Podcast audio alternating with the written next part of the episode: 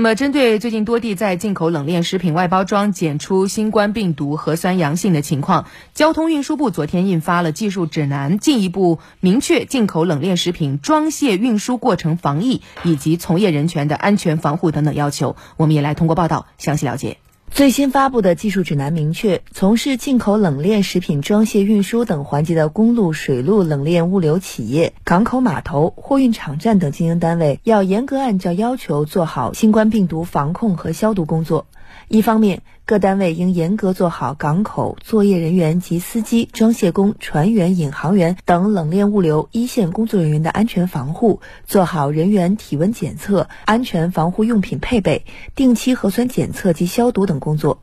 同时，要坚决防止病毒通过交通运输渠道传播。对进口冷链食品运输车辆、船舶、冷藏集装箱内壁等运输装备，要进行定期消毒。交通运输部新闻发言人吴春耕说。我们会同海关来重点做好公路、水路进口的冷链渠道疫情防控的各项工作，督促指导各地的交通运输主管部门要严格落实单证查验和信息登记的制度，指导冷链物流企业严格查验进口冷链食品海关报单单据和检验检疫的证明，不得承运没有无法提供进口来源的一些进口的。冷链食品技术指南还明确，冷链物流企业、港口码头、货运场站等单位要制定新冠肺炎疫情应急处置方案，按照疫情防控要求，做好切断传播途径、隔离密切接触者等措施，及时有效处置。